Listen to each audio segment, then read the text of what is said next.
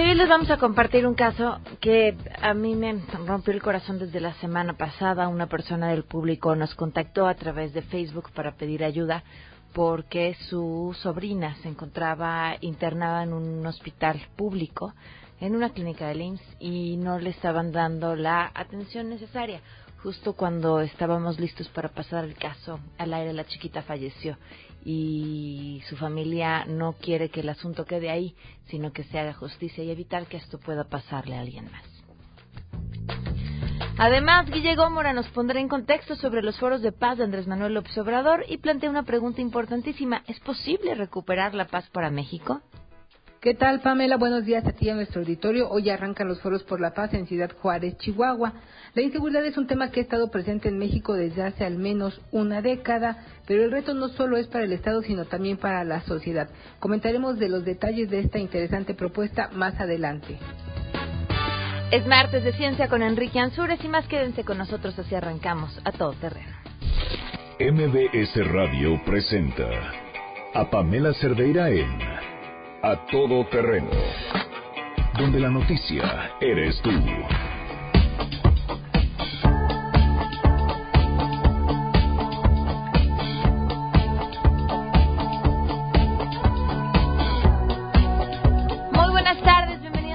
Terreno, gracias por acompañarnos en este martes 7 de agosto del 2018. Soy Pamela Cerdeira.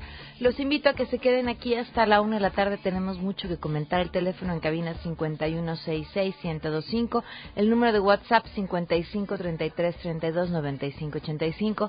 A todo terreno, arroba mbs.com. El correo electrónico en Twitter y en Facebook me encuentran como Pam Cerdeira. Un fuerte abrazo a Javier García, que fue su cumpleaños el viernes. Bueno, pues más vale tarde que nunca, Javier. Muchísimas felicidades. Esperamos que le hayas pasado muy bien y que además sea un excelente año para ti. La pregunta del día es, ¿creen que han funcionado las acciones para combatir el narcotráfico en este gobierno? Esto nos contestaron. Queremos conocer tu opinión a todo terreno. ¿Consideras que las acciones realizadas en este sexenio para combatir el narcotráfico han dado resultados? Pues en mi opinión, y dadas las estadísticas que conocemos, yo no creo que hayan resultado las acciones para combatir el narcotráfico. Considero que las acciones y estrategias para combatir el narcotráfico durante el gobierno de Peña Nieto han sido un total fracaso, ya que tanto la violencia como la inseguridad han aumentado. Absolutamente no. También por eso ha perdido el PRI rotundamente ni acciones, ni estrategia, ni nada. No sirve para nada lo que se ha hecho con el narcotráfico en este sexenio. Todo sigue igual y cada vez peor. A todo terreno. Gracias por sus respuestas en las 12 con 5 minutos y además hoy se cumplen 11 meses con 6 días del feminicidio de Victoria Pamela Salas Martínez. 11 meses con 6 días sin justicia.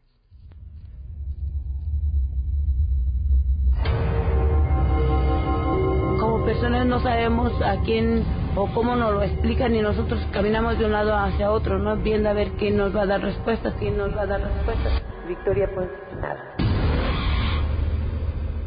Hace como 10 o 9 meses buscamos a la Procuraduría Capitalina después de tener la oportunidad de platicar con la mamá de Victoria y conocer su historia buscando una respuesta a una de las tantas preguntas que teníamos sobre este caso. La respuesta no llegó. Lo que las autoridades le siguen diciendo a la familia es que siguen investigando. Nosotros seguimos contando. 11 meses con 6 días sin que se haga justicia. Vamos con la información. Saludo a mi compañera Citlali Sáenz. Así es, gracias. La Coparmex afirmó que ante los alarmantes niveles de homicidios dolosos y de inseguridad en México, el presidente Enrique Peña Nieto aún debe asumirse como el principal responsable de emprender a la brevedad las acciones necesarias para pacificar al país. El presidente de la Coparmex, Gustavo de Hoyos, explicó que se requiere urgentemente de la actuación del gobierno federal para detener la embestida de violencia por parte de la criminalidad que tiene a varios estados de la República Mexicana en estado de alerta máxima. Pero vamos a escuchar lo que dijo. El combate a la inseguridad debe intensificarse urgentemente. Por eso hacemos un llamado al gobierno federal, encabezado por el presidente Peña Nieto, para que reconozca que sigue siendo el tema principal responsable de mitigar la crisis. En sus manos está mejorar la implementación de las políticas posibles e impulsar las iniciativas de ley que permitan mejorar la arquitectura institucional que servirá al nuevo gobierno para enfrentar la gran crisis de la situación. La transición no puede ser pretexto para que el gobierno proceda en su responsabilidad de hacer todo lo posible para avanzar en la contención de la violencia. El presidente de Coparmex dijo que este clima de violencia afecta gravemente tanto a la inversión nacional como extranjera y desde luego a la actividad turística. Para MBS Noticias, Itlali Sáenz.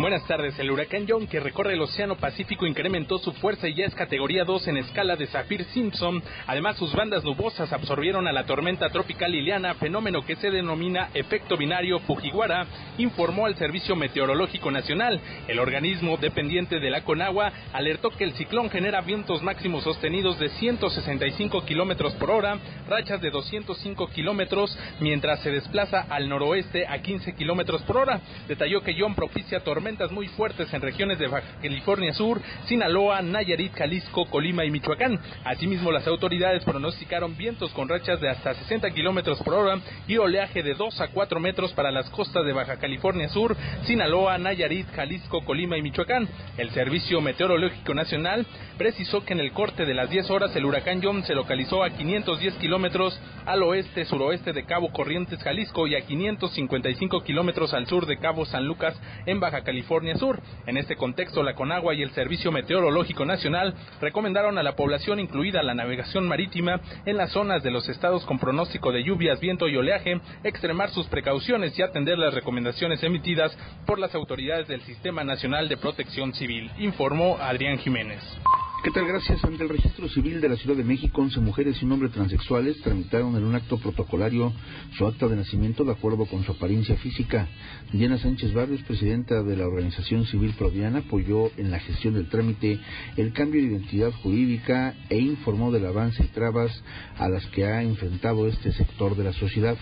Diana Sánchez Barrios, la principal impulsora de hacer realidad la facilidad del trámite de identidad de género, abundó que antes del 2014 las y los solicitantes tenían que realizar un trámite judicial y gastar grandes cantidades de dinero, por lo que ahora pueden ejercer sus derechos humanos con toda facilidad para poder estar en los programas sociales de nuestros gobiernos estatales, para poder tener una vivienda digna, para poder tener una identidad, para poder tener un reconocimiento, con los cuales, pues bueno, seguimos teniendo muchos pendientes, ¿verdad? El derecho a la salud, el derecho al trabajo, porque todavía existen gobiernos que se resisten a reconocer a la población transgénero y transexual. Y por eso, bueno, nos encontramos acá, las compañeras que vienen de diferentes estados de la República, a hacer su cambio de identidad. Informó Juan Carlos Alarcón.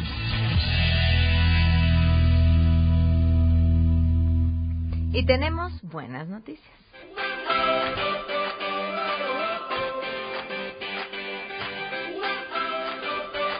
Nos acompaña vía telefónica Alejandro Cubi. Alejandro, gracias por estar con nosotros. ¿Cómo estás? Muy buenas tardes. Muy buenas tardes. Muchas gracias por recibirme, Pamela. Estoy enamorada de esta iniciativa, pero quiero que tú nos expliques de qué se trata. Muchas gracias por tu por tu apoyo y por y por tan bonitas palabras. y fueron poquitas, la verdad, ¿eh?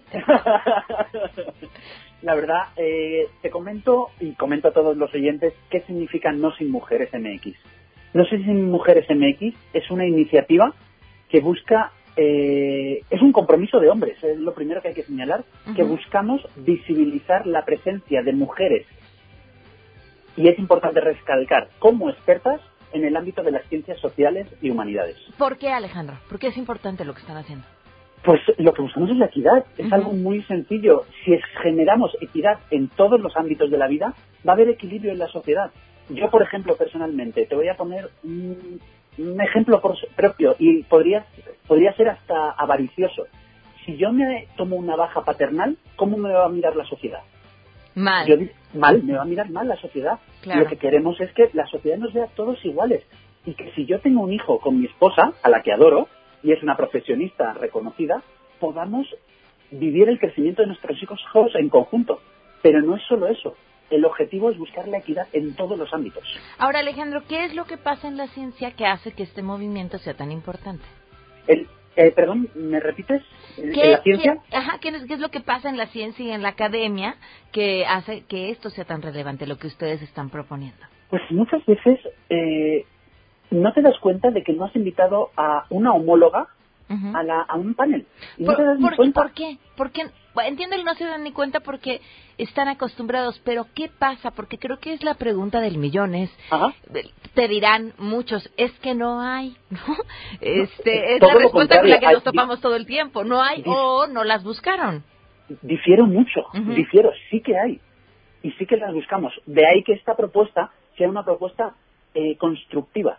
La idea de los firmantes es que en caso de que nos inviten a un panel y no haya mujeres, a un panel, a un evento, una conferencia, como queramos llamarlo, y no haya mujeres, propongamos una terna, propongamos una terna de mujeres expertas en la materia. Al final, ¿quién conoce a las expertas en cada una de las materias? Claro, ustedes Los que, los que sabemos de, de esa materia. Si me preguntas a mí sobre física nuclear, pues tal vez no conozca a ninguna experta en física nuclear. No es mi área de conocimiento. Pero sí conozco a expertos, por ejemplo, en el área del derecho. Y las puedo proponer. Y seguro que estarán encantadas. ¿Quiénes se han adherido a este movimiento? Pues inicialmente eh, se ha hecho hoy una firma pública, una firma pública en la Escuela Libre de, de- de Derecho. Está, por ejemplo, Miguel Elizalde, que es el presidente de la Asociación Nacional de Productores de Autobuses, Camiones y Tractocamiones. Está también José Ramón Cosío Díaz, ministro de la Suprema Corte de Justicia de la Nación. Nada más. Está Enrique Andrade González, que es consejero del INE. Quiero decir, son gente que desde su parte académica y su parte profesional están comprometidos con la propuesta y con la equidad de género. Está, por ejemplo, también, te puedo decir, Francisco Javier Acuña, que es el presidente del INAI. Está el magistrado Reyes Rodríguez Mondragón, del Tribunal Electoral. Son diferentes. Yo tengo que aceptar que a lo mejor me muevo más en el ámbito jurídico, pero hay expertos en todas las áreas y queremos que esto pueda permear a todas las áreas del conocimiento, inicialmente de las ciencias sociales. Ahora, eh, ¿cuántas mujeres? O sea, si tú eres invitado a un panel, dices, con que haya una mujer entonces ya entro o hay un requisito, un número que tienen. en La, mente? pro- la propuesta señala que en el caso de que al menos, de cuando al menos haya dos personas, la tercera tiene que ser mujer. Ok. Ya a partir de ahí son sutilezas que no podemos, o no me atrevo yo personalmente A ponerle un número. a ponerle un número exacto, y no porque no pueda hacerlo, sino porque a lo mejor es el primer paso al que me atrevo a dar y ojalá pueda sumar y crecer en esta iniciativa y que en, en seis meses te llame en eh, a tu programa otra vez Pamela y te diga, oye Pamela, por favor, ya hemos puesto un número exacto de Por que favor. por cada tres hombres hay una mujer o, o viceversa, por cada tres mujeres hay un hombre. Bueno, es que a ver, hay, hay, hay, hay todo un estudio al respecto. Por ejemplo, cuando las mujeres se sientan en los consejos de las empresas. Eh, una mujer en un consejo de empresa no hace una gran diferencia. Si metes dos mujeres siguen siendo minoría. Y ellos dicen, para que en un consejo de una empresa eh, se sienta esta, esta eh, no me gustaría llamarle posición femenina, pero es esta presencia de las mujeres, tiene que haber al menos tres mujeres sentadas en esa mesa y entonces ya tienen o ya ya la voz se hace mucho más fuerte eh, para generar el cambio que necesita la empresa. ¿Y si lo movemos en vez de a números a porcentajes? Claro. La idea es conseguir el 60-40. Pero esta iniciativa lo que busca inicialmente es por qué no llegan esas mujeres a los consejos de empresa. ¿Por qué? Porque si te- a ti te, Pamela, a ti te llegan dos colaboradores que quieren trabajar contigo y quieren llegar a y quieren el puesto de redactor jefe. A igualdad de conocimientos, a igualdad de, de son- ¿A quién invitas a participar? A quien ha participado en más paneles, a quien ha participado en más conferencias, Claro. a quien ha ido a más congresos. Entonces esto es un granito de arena para intentar que consigamos la equidad hasta en los currículums No, no, y que esta es gente pueda llegar a ese, a ese lugar. Es inmenso, lo que están haciendo es importantísimo, de verdad importantísimo y, y me parece también eh, importante que desde la voz de los hombres se diga, oigan, esto esto nos conviene a todos, de esto nos beneficiamos todos, eso es básico. Pues muchísimas gracias, Pamela. Alejandro, La verdad- ¿qué- ¿cómo nos escuchan muchos académicos? ¿Cómo, ¿Cómo pueden adherirse a este movimiento? Ahí, eh, la única, la forma de adherirse es eh, entrando a la página web www.nosinmujeresmx.com y re- eh, leer la propuesta para estar convencidos de la propuesta que firman, leer las preguntas y respuestas que pueden surgirnos a todos y rellenar el cuestionario y el formulario. Quiero resaltar que no solo son los académicos. La propuesta se abre también a profesionales de las ciencias sociales. Yo, por ejemplo, no soy académico, soy un profesional de las ciencias sociales. Entonces, la idea es académicos y profesionales de las ciencias sociales. Pues Igualmente, el espacio está abierto para que las mujeres que quieran sumarse a la iniciativa a modo de apoyo, no de, no de, no, porque no pueden sumarse como comprometidas con la propuesta, porque somos los hombres los que queremos visibilizar, se puedan sumar. Claro, no, bien, bien, de verdad felicidades, muchísimas gracias y pues más como tú, muchísimas gracias Alejandro. Muchísimas gracias, y como yo y como todos los firmantes, a los que agradezco. Sin duda, sin duda, muchísimas gracias. No sin mujeres MX este movimiento. Gracias Alejandro. Muchas gracias Pamela, buenas tardes. Hasta luego, buenas tardes. Vamos a una pausa y volvemos. Más adelante A Todo Terreno. Tenemos una historia que que no se pueden perder y que además es importante que no se repita. Si te perdiste el programa A Todo Terreno con Pamela Cerdeira, lo puedes escuchar descargando nuestro podcast en www.noticiasmbs.com. Pamela Cerdeira regresa con más en A Todo Terreno, donde la noticia eres tú. Marca el 5166125.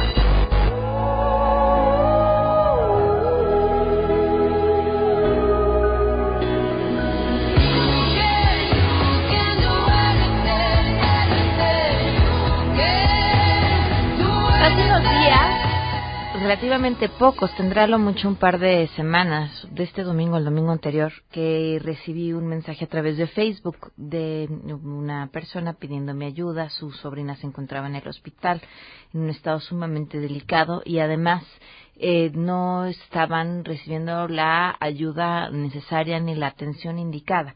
El lunes esperaba que pudiéramos meter este caso al aire y le pedí a Yasmín, con quien estaba en contacto, sus datos y me contestó con un correo que, eh, pues a mí de verdad, se lo- nada más se los platico y se me apachurra el corazón. Este, su sobrina había ya fallecido, una chiquita de un año y algunos meses, año y medio, si no me equivoco. Y, y bueno, le agradezco enormemente a Yasmín eh, la confianza para compartirnos su historia y, y la fuerza también porque pues están todavía en medio de un duelo importante que no sé si exista tiempo suficiente para sanar. Yasmín, gracias por acompañarnos. Muy buenas tardes. Hola, ¿qué tal, Pamela? Yasmín es tía de, de Sara Danae y nos va a Sí. contar esta historia. ¿Qué fue lo que pasó, Yasmín?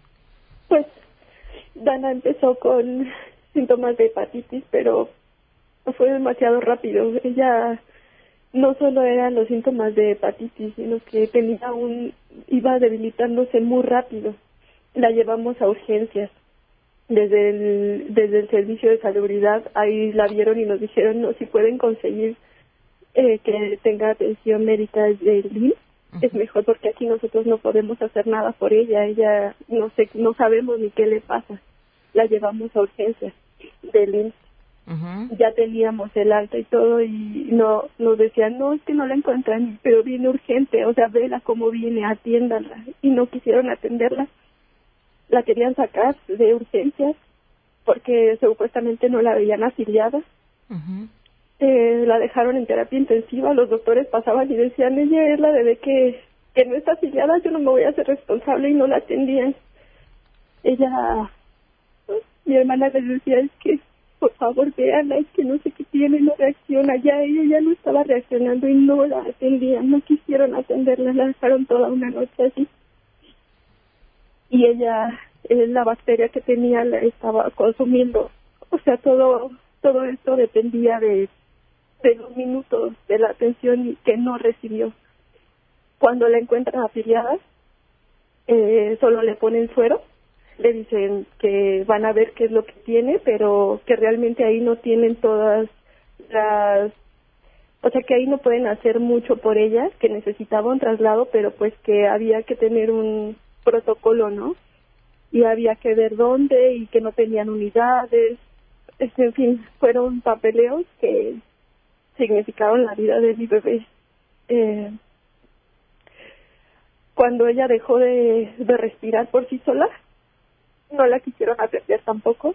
¿Qué Les pedíamos, pues le decíamos, que no respiraba, que estaba mal, que algo tenía y decía, no, no tiene nada, hasta que ella empezó a asfixiarse. Y la y empezó a convulsionar, fue que una doctora se ha apiado de ella y fue a, darle auxilio, pero ya para ese momento la bebé no dejaba de convulsionar, no dejaba de convulsionar y tuvieron que entubarla. No era necesario llegar a eso, no era necesario porque de ahí todo se complicó más. No quisieron sacarla, les pedimos el traslado urgente a México para que la atendieran aquí y no quisieron. ¿Por qué respuesta no. daban para no sacarla? No, decía que pues que primero iban a ver este si tenían una ambulancia con el equipo, porque ahora como ya estaba entubada, pues que ellos no tenían y que iban a ver dónde dónde les proporcionaban y a ver si había lugar y que no la podían mandar a México, que si acaso podían mandarla a Cuernavaca y eso que tampoco allá le iban a poner a poder atender. ¿Esto en qué clínica fue? Esta, En el en el IMSS, en el Hospital del Seguro Social número 5 en Zacatepec. Eh, de ahí dijeron que si acaso la iban a pasar a la unidad 1 en Cuernavaca, pero que ahí tampoco tenían nada para atenderla, que ellos este, entendían que nosotros quisiéramos moverla a México, pero que había que seguir un, un protocolo. Ajá. Entonces dijimos, pero ve cómo está, y si tú mismo dices que no la pueden atender aquí y allá, ¿por qué no la mandan a México? Y después, o sea, al grado de decirnos que ya mejor la dejáramos ahí, nos dijeron que tenía un derrame cerebral, que ella había entrado en coma y que y que ya mejor la dejáramos morir ahí, que ya no la moviéramos, que si acaso había un 1% de probabilidades y que no era tan seguro. Eso nos dijeron, y querían que la dejáramos morir ahí, que porque el trámite de defunción en Cuernavaca y en México era muy engorroso. Esas fueron sus palabras. El trato que le dieron fue inhumano, inhumano. Ni siquiera hicieron nada por salvarle la vida. Iban en los primeros auxilios, nada, nada por ella. Absolutamente nada. Hasta que les dijimos que íbamos a denunciarlo. Fue que, que pudieron hacer el traslado, que quisieron hacer el traslado. Fue cuando te escribía a ti, te agradezco mucho que nos que nos hicieras caso. Pero Dana cada vez estaba muy mal. Esto, yo les puedo decir que siete días antes, Dana estaba bien, aprendiendo a caminar, a decir mamá, papá. Estaba sana.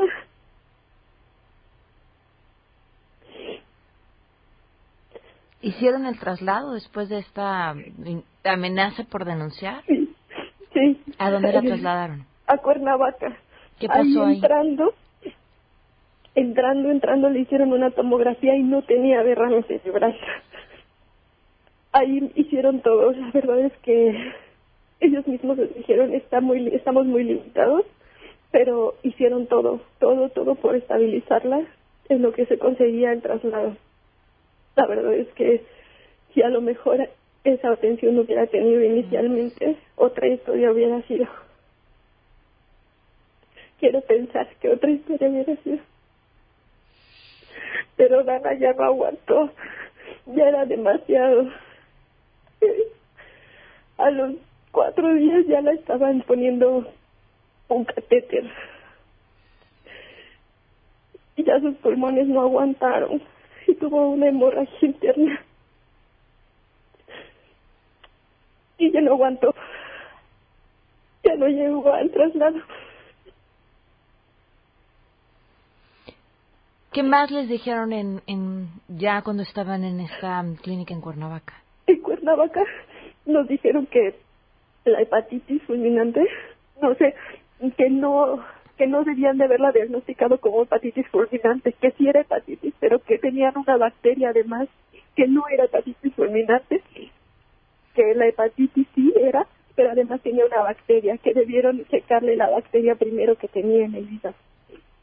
No era hepatitis fulminante, allá en Zacatepec la desahuciaron desde que entró. Aquí en Cuernavaca empezaron a hacer los estudios, pero pues no son tan rápidos. Los estudios todos iban a dar el miércoles y ella falleció el lunes. Hay un comunicado eh, que nos hacen llegar de del IMSS. El comunicado dice sobre el fallecimiento de la niña de un año tres meses el pasado primero de agosto en el Hospital General Regional con Medicina Familiar número uno de Cuernavaca se informa lo siguiente. La delegación Morelos del Instituto Mexicano del Seguro Social lamenta lo sucedido e informa que la menor de edad fue atendida en todo momento desde su ingreso a esta unidad hospitalaria.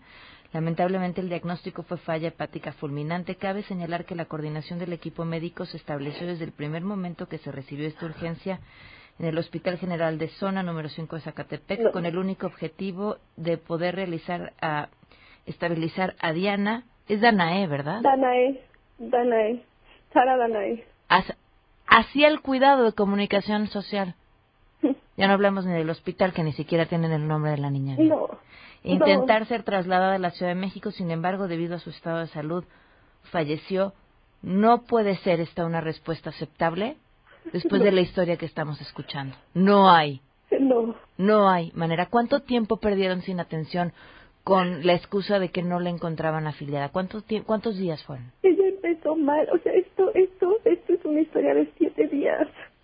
Siete días. Desde los síntomas. Siete días. Yo no lo puedo creer. No lo puedo creer. Y antes de eso, pero tengo pruebas. La niña estaba sana. Estaba bien. No es posible. Y, y no es posible la atención que dan en este hospital porque es más, ellos nos dijeron, es que aquí ni llegan niños. La tenían en terapia intensiva con adultos, con adultos, ni siquiera en un área, en un área pediátrica. Una doctora que fue la única que nos trataba de apoyar con Dana, ella fue, ella puso, hay informes de ella firmados donde ella decía, urge el traslado, estas no son condiciones para esta niña. Ella lo, lo puso ahí, ese informe lo dio, lo firmó ella, lo firmó mi hermana. Yo lo vi. O sea, no, y no, y esta respuesta, esta, esta respuesta por parte del Seguro Social es inadmisible. No. Esa respuesta es no respuesta. Fueron inhumanos con ella. Pues Yasmín, yo te, te agradezco tu, tu valor, sobre todo en los momentos de profundo dolor que sabemos que estás viviendo. Le mandamos un fuerte abrazo a tu familia, sobre todo a la mamá de, de Danae. Y vamos a seguir al pie del cañón con este caso. Y que, y que no quede aquí, no puede quedar en un comunicado ramplón, mal hecho, como el que nos acaban de enviar. Te, te agradezco mucho tu valor.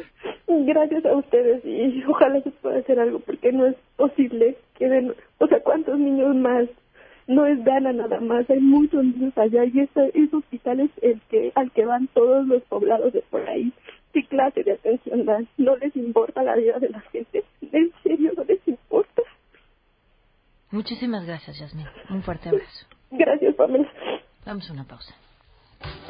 Queremos conocer tus historias. Comunícate al 5166-1025. Pamela Cerdeira. A todo terreno. Donde la noticia eres tú. Volvemos. Pamela Cerdeira está de regreso en A Todo Terreno. Únete a nuestra comunidad en facebook.com. Diagonal Pam Cerdeira. Continuamos.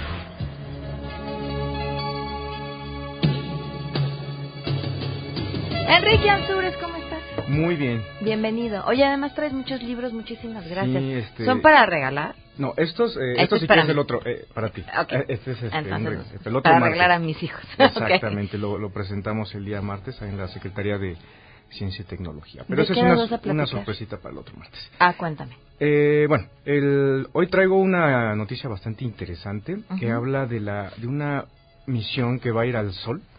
Es la primera misión que se va a acercar muchísimo al Sol. Nosotros estamos a una distancia eh, promedio de 150 millones de kilómetros del Sol. Okay. Esta misión se va a acercar a 6 millones de kilómetros. Parece de, de, ciencia ficción, parece de, de, película. La sonda Parker se llama. Tiene un escudo este, especial uh -huh. para, para que no se derrita. Imagínate, va a Sí, estar... claro, es decir, como aguanta esa temperatura. Exactamente, tiene un, un, escudo de carbono que eh, tiene un, más o menos un grosor de 12 centímetros. Yo estaba viendo más o menos las pruebas de ese escudo, es impresionante. O sea, le ponen ahí el soplete y tú puedes agarrar del otro lado del escudo y está fresco. Ok. Entonces, justamente esto va a estar eh, evitando que la sonda este, pues, se, se, dañe por el calor, la temperatura del sol.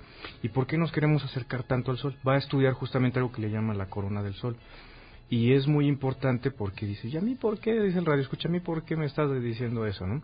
Pues resulta que nosotros estamos inmersos eh, prácticamente en, parte de, la atmósfera solar y las telecomunicaciones se ven afectadas. Entonces aquí a Grupo Imagen, a la Comisión Federal de Electricidad le interesa todo esto porque a veces el, el sol inyecta materia, le inyecta este, partículas que pueden quemar, que eso ya ha pasado, los transformadores eléctricos, y este, también daña las telecomunicaciones. Eh, a, lo mejor a los usuarios que tienen televisión de paga vía satélite de repente se les va la señal y justamente es por las interacciones que tenemos con el sol. Entonces eh, estamos tratando de entender justamente cómo funciona el sol pues, para poder prevenir todo este tipo de cosas. Lo interesante de todo esto es que, bueno, está padrísimo, que bueno. Todo esto se viene, se, se filtra en nuestra vida cotidiana porque gracias al desarrollo justamente de estos materiales, supongamos este escudo que te acabo de decir, yo, yo me imagino que ya vamos a tener a lo mejor este nuevos trajes para los este para los bomberos supongamos que puedan justamente protegerse o cabinas de seguridad en donde te puede puede haber un incendio allá afuera y te metes a esa cabina y no te va a pasar nada. Imagínate justamente esa es la, la inversión en que se tiene que hacer en ciencia y tecnología que le hace falta mucho a este país. Y este pues ya ya lo veremos en un futuro. Pues les traigo un, un, un este un regalo bastante bonito para todos los radioescucha que se llama eh, Genius Who Code. Girls Who Code. Ah, Girls Who Code. Ay, qué feo. A ver, te, lo, te lo, leo si quieres. Girls Who Code. Girls Who Code es de Resha Sauhani, que es la fundadora de Girls Who Code y creadora del movimiento para eliminar la brecha de género en la tecnología. O sea, quiere decir chicas o niñas que hacen código. Exactamente. Que programan en realidad. Me, me gustó muchísimo, estuve echando una, una ojeada y lo vi bastante interesante, justamente por las, las experiencias que he tenido de que como he visto a niñas que quieren estudiar ciencias, quieren ser ingenieras, quieren ser astronautas y tenemos esa brecha que la misma sociedad las está las está limitando y, hablando justamente de equidad de género, lo que se vio al principio del programa, se me hizo bastante interesante este este libro de que, creo que es Editorial Planeta. Y bueno, aquí hay un regalito para para para me encanta. Tres para dos, que nos para dos, para dos radioescuchas. Dice, aprende a programar y cambia tu mundo. Para las primeras tres que nos llamen, 5166125 y, y así se llevan este libro. Y está padrísimo. Está padrísimo. Me, me, gustó mucho, ¿no? Por la, por la inclusión que hay ahí. Me gusta muchísimo. Gracias, Enrique. No, no, de aquí les voy a dejar la nota en mi Twitter, arroba Enrique Ansures, o en mi fanpage, eh, Enrique Ansures, divulgador de la ciencia, en Facebook. Ahí me pueden encontrar. Muchísimas gracias. Y ya que estamos hablando de la importancia de los chamacos, de su opinión, Ernestina Álvarez, te escuchamos. Muy buenas tardes. Así es, Pamela, buenas tardes para ti. Para el auditorio, los niños y jóvenes de la Ciudad de México consideran que el principal problema que enfrentan son la falta de áreas recreativas, esto con un 32%, le sigue la seguridad en su entorno con un 17.9% y la promoción del deporte es algo que también les preocupa con un 10.8%. Esto de acuerdo con los resultados de la consulta para las niñas, niños y adolescentes 2017, la cual va a tener una segunda edición 2018 e, y se va a realizar el próximo 2 de septiembre en 660 mesas receptoras. En la presentación de esta segunda consulta, el consejero del Instituto Electoral de la Ciudad de México, Bernardo Valle, explicó que pueden participar niños de 6 a 17 años y el objetivo es entregar los resultados al actual gobierno y a las próximas administraciones, tanto capitalina como alcaldías y el primer Congreso de la Ciudad de México para que sus políticas públicas pues encaminen en mejorar la situación de los infantes y adolescentes con las principales necesidades que ellos pues tienen en su entorno. Vamos a escuchar al consejero electoral. Participaron un total de 10.902 niñas, niñas y adolescentes. También es muy importante esto, que las principales eh, opiniones que se generaron eran respecto a áreas recreativas, es lo que más les preocupa a, las niñas, niñas y adolescentes de su entorno, con un 32.71%. Después, otro tema que les preocupa mucho es la seguridad en su entorno, que eh, la gente opinó 17.9%. 95%. Comentarte que este 2 de septiembre los niños y adolescentes de esta capital podrán participar de 9 a 17 horas y la pregunta que les van a hacer es si piensan que en su colonia, barrio, pueblo, el principal problema, ¿cuál es? Eh, la respuesta la, la, podrán hacer vía escrita o bien con dibujos o recortes que se van a encontrar en estas mesas receptoras. Este ejercicio infantil se va a realizar a la paz de la consulta ciudadana de presupuesto participativo, donde pues ya van a opinar los adultos. Hasta aquí el reporte. Muchísimas gracias, Ernestina. Muy buenas tardes. Buenas tardes. Vamos a una pausa y regresamos con Guille Gómez. Si te perdiste el programa A Todo Terreno con Pamela Cerdeira, lo puedes escuchar descargando nuestro podcast en www.noticiasmbs.com. Estamos de regreso. Síguenos en Twitter, arroba Pam Cerdeira, Todo Terreno, donde la noticia eres tú. Continuamos. En contexto. En contexto. Periodismo de opinión con Guillermina Gómola. A todo terreno. Guille, ¿cómo estás? Bienvenida. ¿Qué tal, Pam? Buenas tardes. Pues aquí estamos ahora a comentar sobre un tema que nos involucra a todos, y que es lo de pacificar al país. Arrancaron ya los foros en Ciudad Juárez, una ciudad emblemática, me parece a mí. Porque mira, bueno, más allá de lo que dijo hoy el gobernador Javier Corral en la inauguración de estos foros, de que es una ciudad donde se ha recrudecido la violencia, es una historia de hace muchos años y un tema muy vergonzante que es el de las desaparecidos y de, los, de las mujeres por feminicidio, eh, que atrajo los reflectores internacionales. Digo, justo este fin de semana en Ciudad Juárez se registraron 30 ejecuciones en menos de 48 horas. ¿Qué está pasando en nuestro país? Yo coincido con algunos de los ponentes que estuvieron hoy en esta inauguración en que no es una tarea del Estado, no es una deuda que el Estado tenga con nosotros. Quizá en una parte en lo que toca a la aplicación de la justicia, en esta terrible mancuerna de corrupción e impunidad que ha trastocado todo, todo lo que hay en nuestro país. También a nosotros como sociedad tenemos un papel fundamental y tenemos que participar de manera activa y desde casa porque si eh, acudimos o participamos en la legitimación de una serie de delitos como es el huachicoleo, el robo a los trenes, el robo a casa habitación, porque las madres, los hijos, los padres de familia sabemos a qué se dedica cada uno de nosotros. Pero si participamos en esto y lo avalamos, no lo denunciamos, nos convertimos pues también en cómplices de esto. Y eh, ahí está la escalada de la violencia. Digo, lo hemos visto el fin de semana en el tema del huachicoleo, en el bloqueo de la carretera México-Puebla. Pues ellos, estos eh, delincuentes, mandan a las mujeres y a los niños como escudos. Y ellos van y participan y lo legitiman. Hemos visto el robo de trenes donde la gente de estas comunidades donde eh, colaboran para detener eh, el tren, pues lo ven incluso como una forma de empleo y dicen, de esto vivo. ¿En qué trabajas? En robar trenes. Claro. Entonces estamos acudiendo a una legitimación del delito, pues que nos viene a tocar de manera muy cruenta cuando perdemos a nuestros seres queridos, hombres, mujeres, niños. Se cuentan por miles en este país. Digo, ni, ni valdría la pena este quizá recordar hoy estas cifras tan funestas, porque, insisto, resultan vergonzantes.